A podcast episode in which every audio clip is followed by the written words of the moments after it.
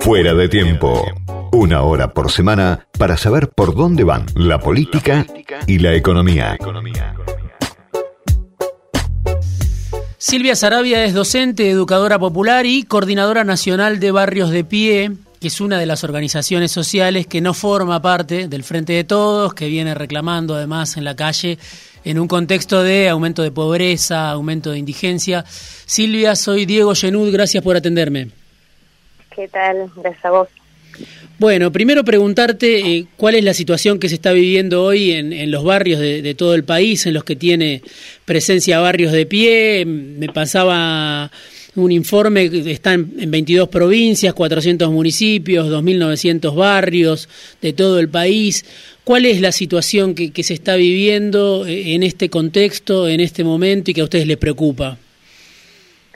Bueno, hay dos aspectos. Eh, quizá hoy el principal, y a pesar de la pandemia, es el económico.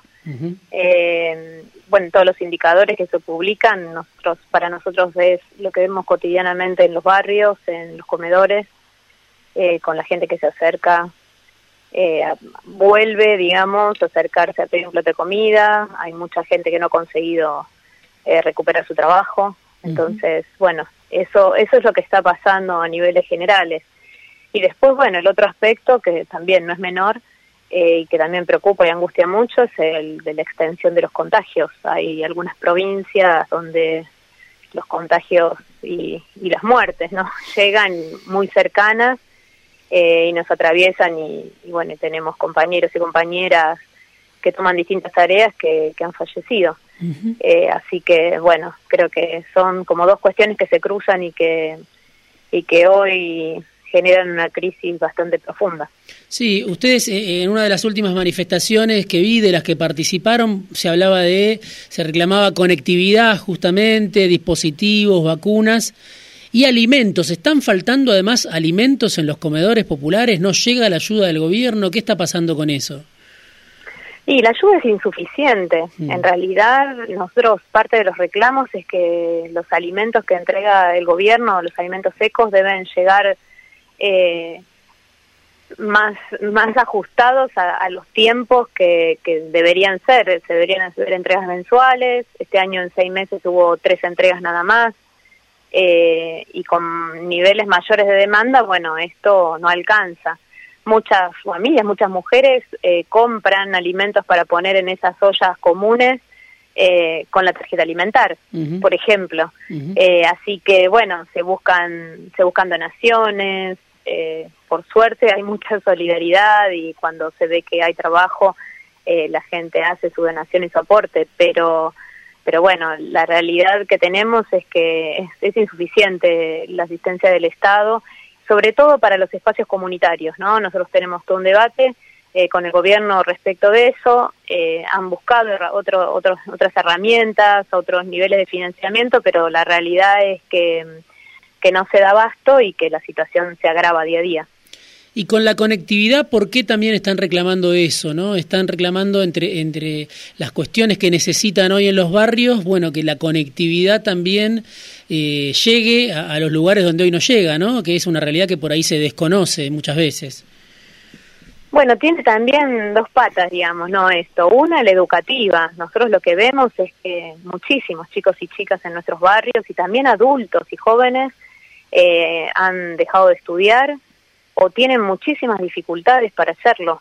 Eh, con la virtualidad implica tener el, tener un dispositivo, pero también tener el acceso a internet que en los barrios populares y en los barrios en general es muy deficitaria. Las empresas en general se, abocan a los lugares donde más ganancia tienen. Y entonces hay sectores que quedan totalmente olvidados. Bueno, está pasando también en instituciones públicas. Yo de hecho trabajo en una escuela secundaria donde no hay wifi.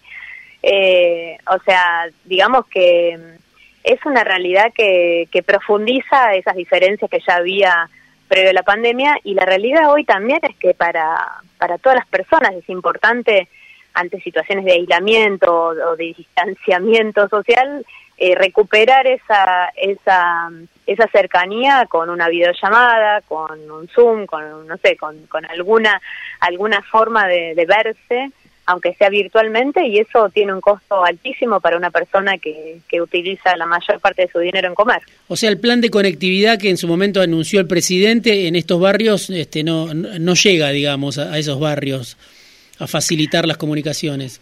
Sí, hay dos cosas. El, el programa básico universal, en realidad las empresas de comunicación dan muchas vueltas para facilitarlo. Mm.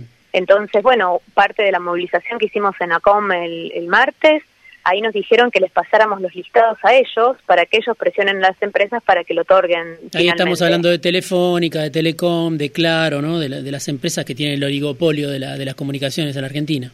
Exactamente, que se resisten a eh, implementar un derecho que, que, bueno, que se planteó cuando se dijo que la conectividad era esencial.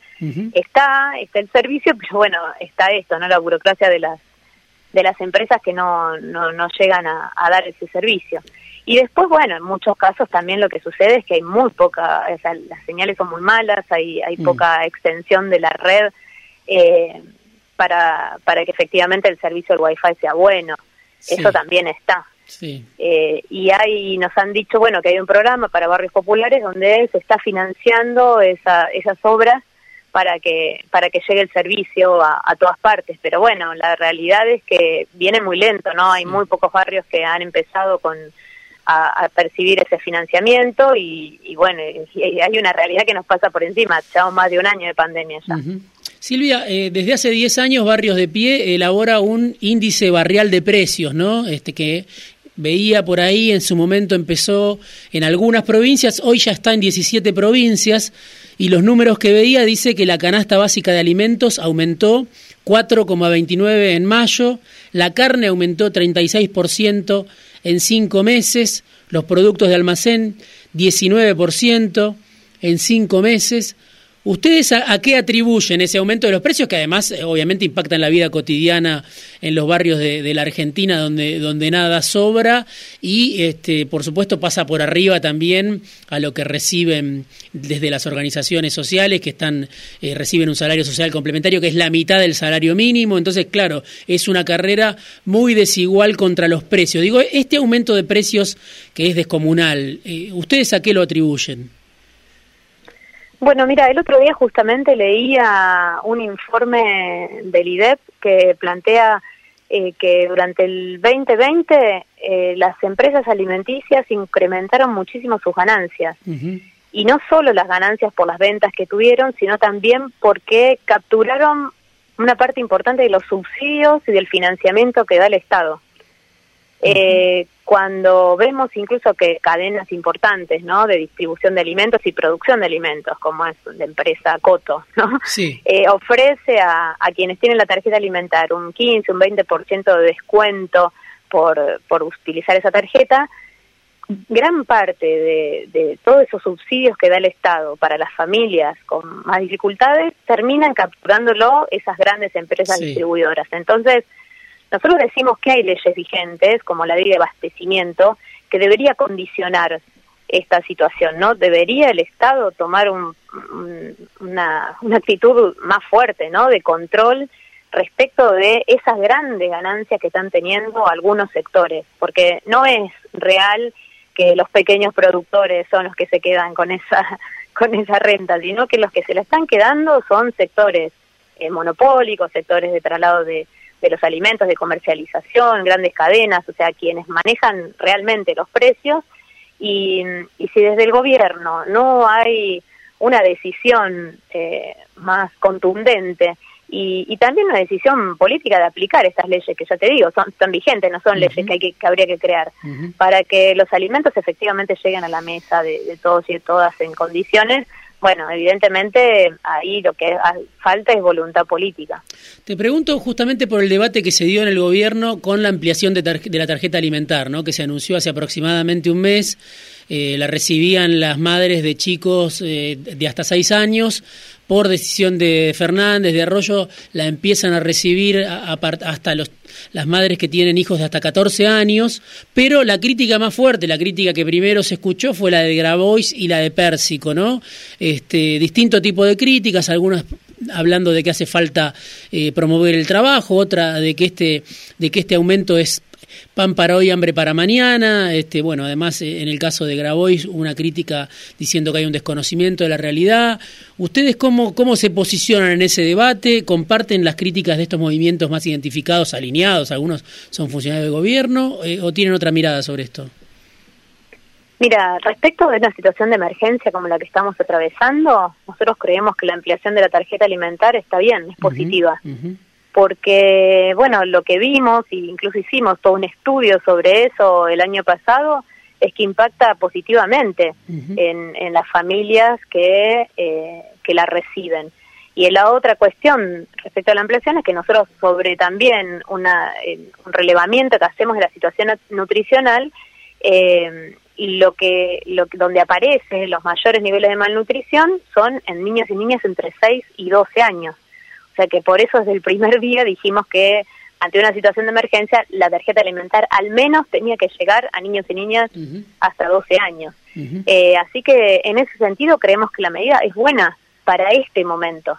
Ahora, nosotros compartimos que de la pobreza no se sale si no tenemos otra otra perspectiva eh, desde dos puntos de vista, de la generación de trabajo genuino y del acceso a los alimentos saludables eh, para toda la población.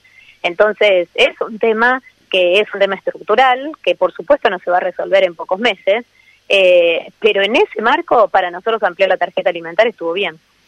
Lo último, en la ciudad de Buenos Aires, ¿cuál es la situación, sobre todo en el sur, donde veía que ustedes tienen presencia, en Lugano, en Soldati, en Barracas, en Retiro, en el Bajo Flores, digo, porque también hay reclamos que son reclamos al gobierno de la ciudad, de las organizaciones sociales, ¿no? Bueno, hubo una manifestación eh, donde se planteó, digamos, el, tema del reclamo por los alimentos a los espacios comunitarios. El gobierno de la ciudad plantea que, que solo los espacios reconocidos por ellos son los que funcionan, cuando esto no es así. Eh, así que, bueno, ahí, ahí han crecido los espacios donde se dan alimentos porque los que ya existen no dan abasto están con listas de espera y entonces lo que hacen los vecinos es abrir nuevas ollas, nuevos espacios de alimentación y de, acompañamiento. Esto no está siendo reconocido por el gobierno de la ciudad, al revés, es despreciado de alguna manera y bueno, y el reclamo tiene que ver fundamentalmente con eso, ¿no? Con que en una situación tan crítica debería haber un refuerzo de la asistencia alimentaria y no recortes o desconocimiento de lo que está pasando en estos barrios. Silvia, te agradezco muchísimo este rato en Fuera de Tiempo. Volvemos a hablar en cualquier momento. Muchísimas gracias a vos. Gracias. Silvia Sarabia, coordinadora nacional de Barrios de Pie, una de las organizaciones sociales que no forma parte del Frente de Todos.